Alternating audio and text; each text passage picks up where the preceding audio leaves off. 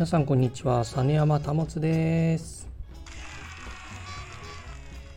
実山ワールドの時間がやってまいりました。この番組は私実山保が作り出す実山ワールド。NFT 格言その他もろもろを紹介していく番組です。先日紹介しておりました実山宇宙人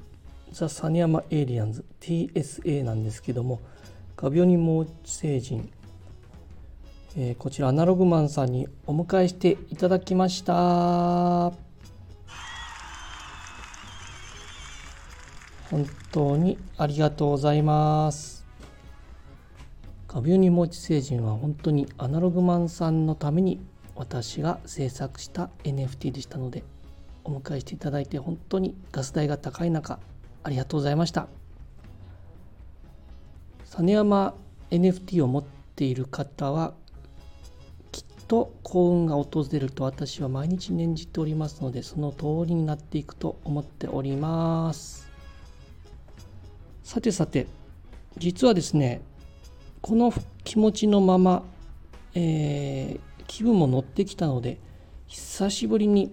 実山宇宙人じゃない方マウスで書いてる方はサニアンマワールドっていうコレクションなんですけどこちらの方にも新しい NFT を今日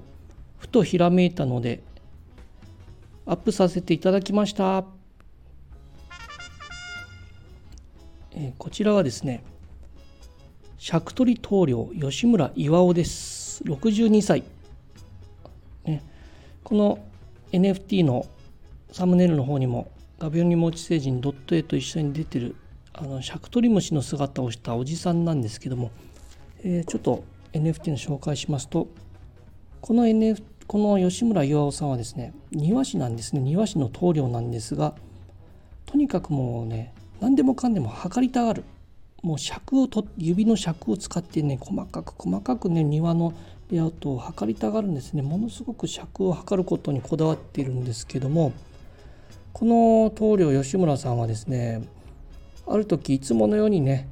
庭園で尺を取っていたんですねもうもう一生懸命一心不乱に尺を取っていたらちょっとそのね庭の葉っぱに木の葉っぱにシャクトリムシがついてまして目があったんですねその瞬間シャクトリムシの目にあった瞬間シャクトリ精神が頂点に達しまして頭の中真っ白になって気が付くとなんとシャクトリムシと融合してしまったんですね。これしかしですねこの岩尾さんはですねそれなのに全く臆することなく日々過ごしてらっしゃるというねすごい方なんですね。奥さんとかねどうなっちゃったのかなと思うんですけどまあ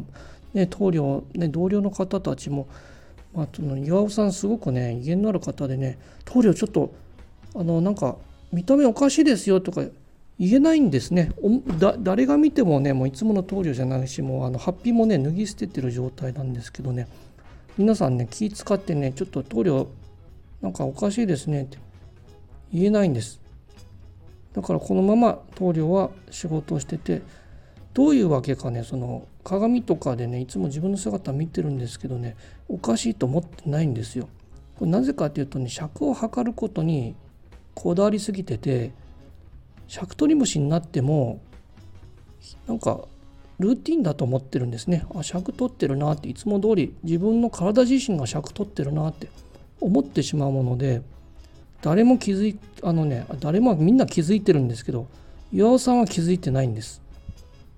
という状態の NFT です。お分かりいただけましたでしょうか？ねこれ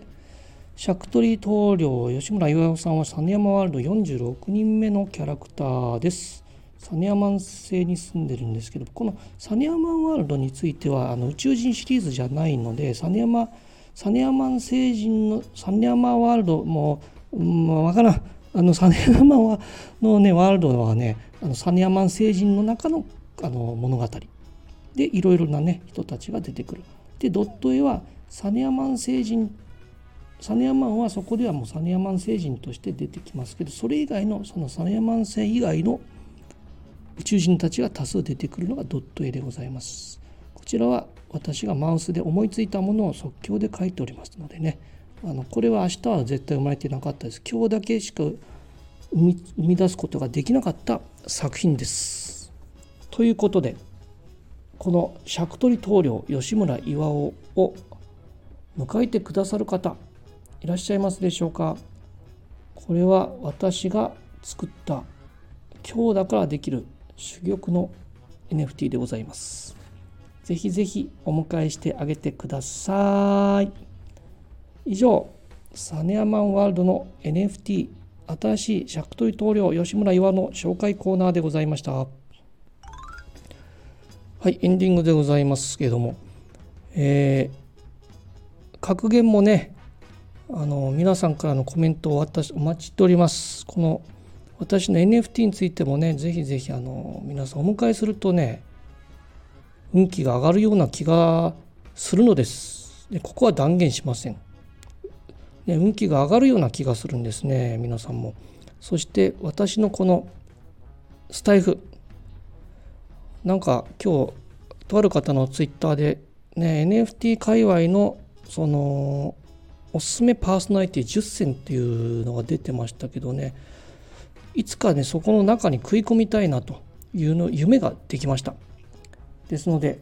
皆さん応援よろしくお願いします。これはもうね本気で思っております。他にない NFT 系のスタイフだと私も自分自身ね気づきましたもん。ですのでよろしくお願いしますどんどんどんどんシェアしていただくと嬉しいですということで今日はこの辺で以上、実山保でした。さようなら。